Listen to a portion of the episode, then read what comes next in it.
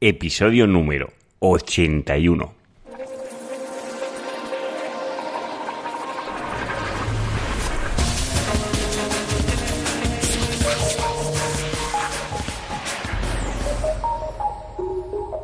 Muy buenos días y bienvenidos un día más al podcast de SEO Profesional. Ya sabéis, el podcast donde hablo, donde explico, donde narro todas mis experiencias online en posicionamiento web y en otros buscadores. Si aún no me conoces, yo soy Juan Carlos Díaz y voy a ser el locutor de este podcast. Si, eh, eres nuevo en el podcast, te recomiendo que visites el programa 00 que encontrarás en iTunes o en mi propia página web, que ya sabéis que es seoprofesional.net. Allí también me podéis hacer llegar vuestras peticiones de casos de estudio para que analice vuestra página web los casos de estudio que suelo realizar los miércoles y también me podéis hacer llegar vuestras preguntas para las dudas que podáis tener que las contestaré los, en el programa de los lunes. Ya sabéis, como ya os expliqué la semana anterior, ahora estamos en pre-vacaciones, es decir, son los programas previos a llegar a las vacaciones de agosto, con lo cual he reducido los programas de tres semanales a uno cada semana hasta antes de llegar a las vacaciones.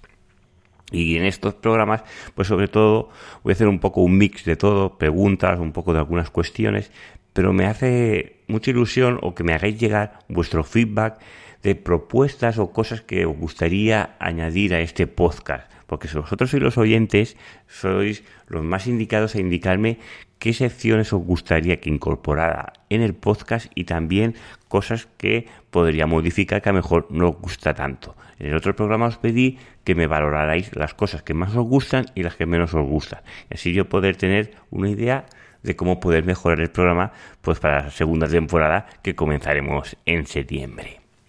Hoy voy a comenzar con unas preguntas que tengo pendientes y concretamente John me pregunta que cuando va al 6 Console o al antiguo Webmaster Tools, ya sabéis que este nombre es más agradable, pues se encuentra que varias páginas le da el error 404 y que las elimina estos errores, o que mejor dicho, que estos errores no los encuentra por ningún lado de la página y le sigue marcando estos errores.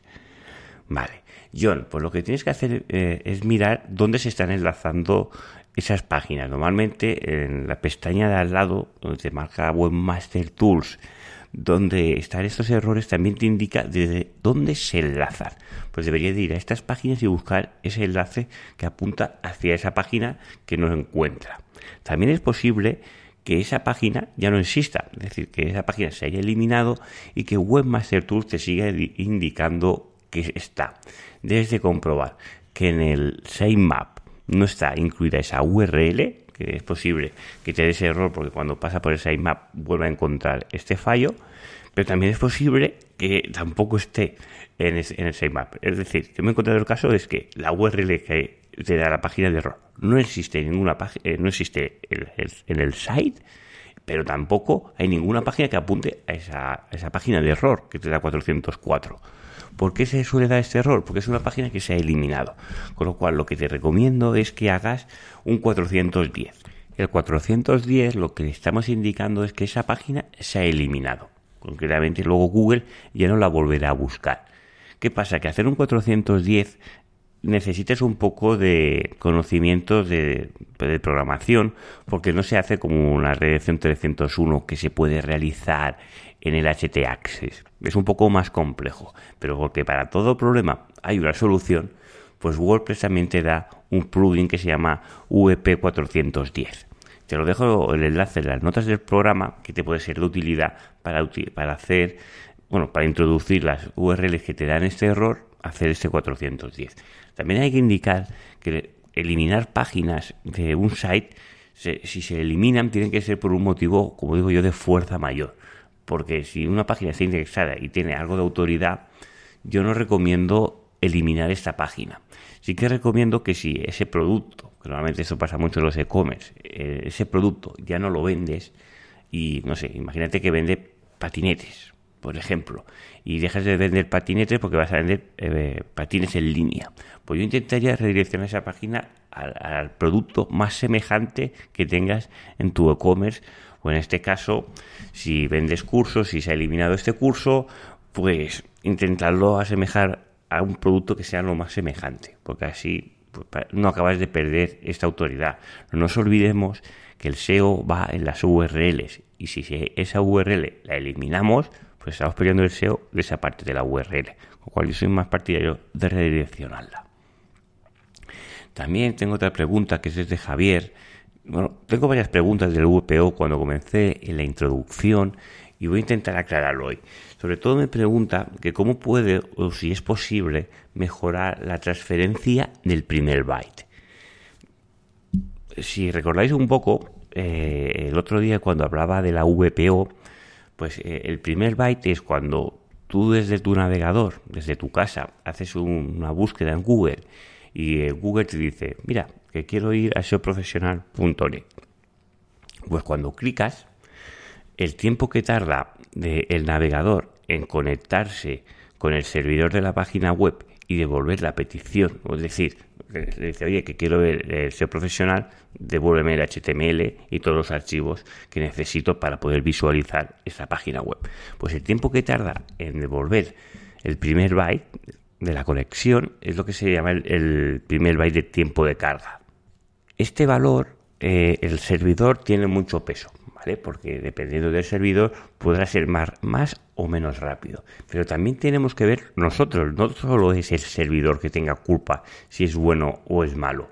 ¿Por qué? Porque nosotros cuando hace esa petición a nuestra página web podemos pensar, tengo eh, os voy a hacer el símil con un restaurante, que es buenísimo y se entiende perfectamente. Es decir, tú eh, imaginaos que el servidor es el camarero y llega el camarero y dice, oye, que quiero una hamburguesa de esas de, los restaurantes que todos conocemos, como puede ser el McDonald's, que ya está preparada allí, una Big Mac, que quiero una Big Mac.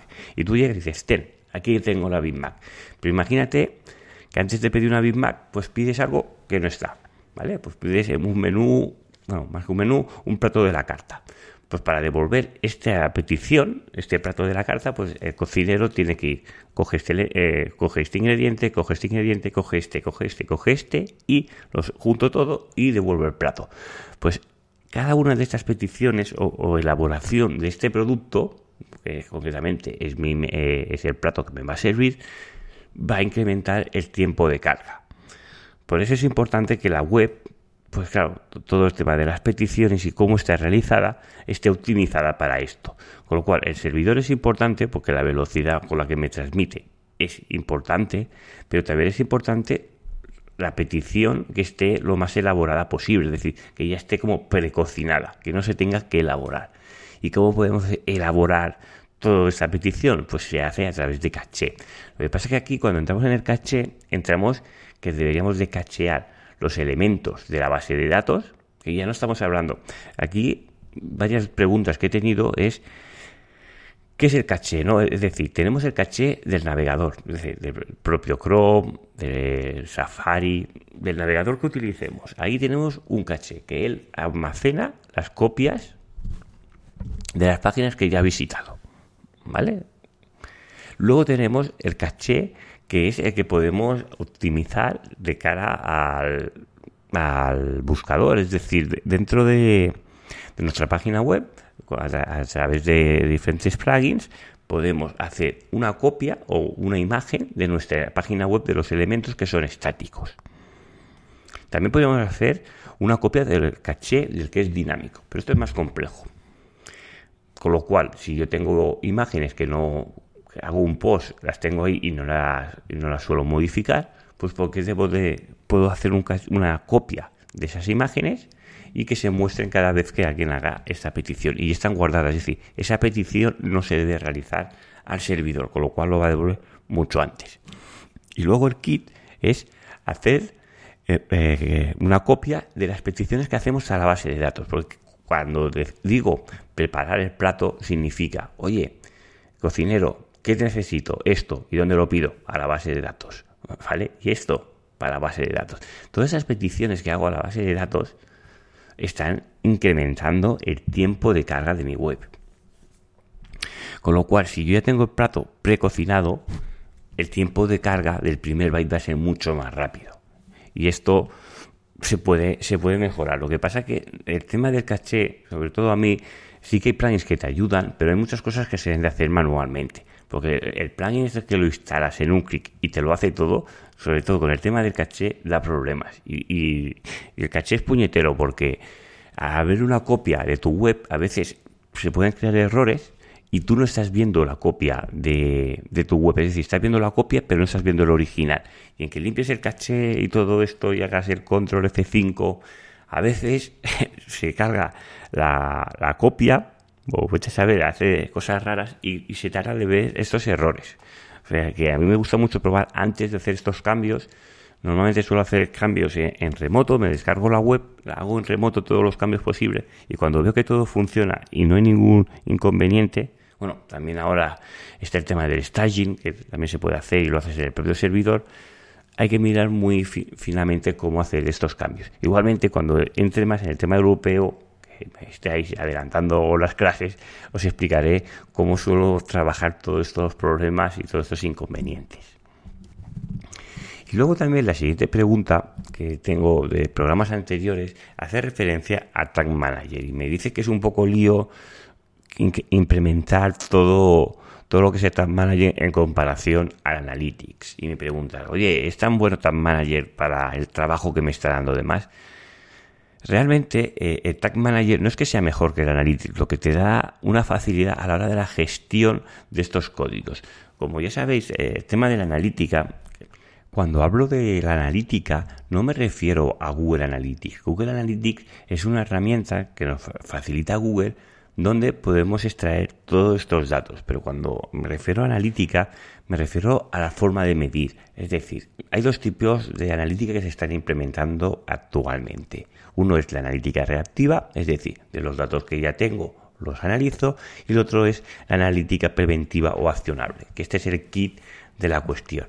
Muchas veces nos pensamos que la analítica es ver cuántas visitas tenemos si tenemos visitas o no tenemos visitas y confundimos las métricas con los KPIs y cosas de esas que ya entraré más adelante. Pero un, sobre todo la analítica nos ayuda a hacer eh, acciones no pensadas en la opinática. Es decir, yo pienso que esto es bueno porque sí, o porque el jefe piensa porque sí, o esto es bueno. No, yo hago esta acción porque la he medido, sé que funciona mejor y va a funcionar, ¿vale? Y todo esto, funcionamiento, es el, tema de analítica. Concretamente sería los datos, la información, el análisis y luego llegaría lo que son los insights, es las acciones que voy a llevar a cabo para mejorar. Muchas veces nos pensamos que la analítica es reporting, es decir, son tablas o dashboards de, de datos donde me dice estas métricas, estos KPIs, todos estos datos en unas tablas y todo esto. Correcta, concretamente es necesario coger estas métricas, pero eso no es la analítica. La analítica es procesando toda esa información y analizándola, llegar al punto de decir, oye, si realizo esta acción voy a tener estas mejoras. Y como ya podéis ver, el tema de la analítica puede ser perfectamente de una persona o un departamento de analítica. El problema es que esos profesionales eh, actualmente eh, brillan por su ausencia porque hay poquitos, bueno, hay, pero no, no hay muchísimas empresas que están especializadas solo en analítica y, los, y las personas que utilizan o las empresas que utilizan el tema de los analistas web ya suelen ser empresas importantes. Suelen ser empresas, por ejemplo, un corte inglés, un Zara, pero que hagáis la idea de la magnitud. Porque son profesionales que tienen un coste elevado y claro, y la información que van a, rentabilizar normalmente es cuando mueves gran cantidad o gran volumen de datos. Pues si tenemos una página web que tenemos 100 visitas cada día, pues podemos hacer mucha analítica y podemos mejorar pero claro, llegar a concluir eh, pues patrones de comportamiento y, estas cosas que a veces son más complejas, si el volumen o el espectro de usuarios es bajo, pues cuesta mucho más. Eso no significa que la vayamos a descartar. Me voy por los cerros de Úbeda y volviendo al Tag Manager, pues el Tag Manager lo que me ayuda es a todos los datos que yo recopilo. Es decir, todos los que son los eventos o los hits que yo voy recopilando de la página web. A ver, ¿cómo explico esto? es decir, eh, el Google Analytics lo que hace es, tú insertas un código en tu página web que le dices que tú eres, eh, eres este usuario y vas recopilando estos datos en la base de datos de Google Analytics. Y con el Tag Manager haces lo mismo, le dices que tú eres este usuario y vas recopilando estos datos. Lo que aparte, tú puedes, que en la analítica normal con el Google Analytics también se puede implementar, Google Analytics funciona a través de etiquetas de JavaScript, ¿vale? Que son acciones que tú o scripts que van funcionando, es decir, si yo clico al botón de enviar, pues ese clic que yo he hecho en el botón de enviar lo puedo medir.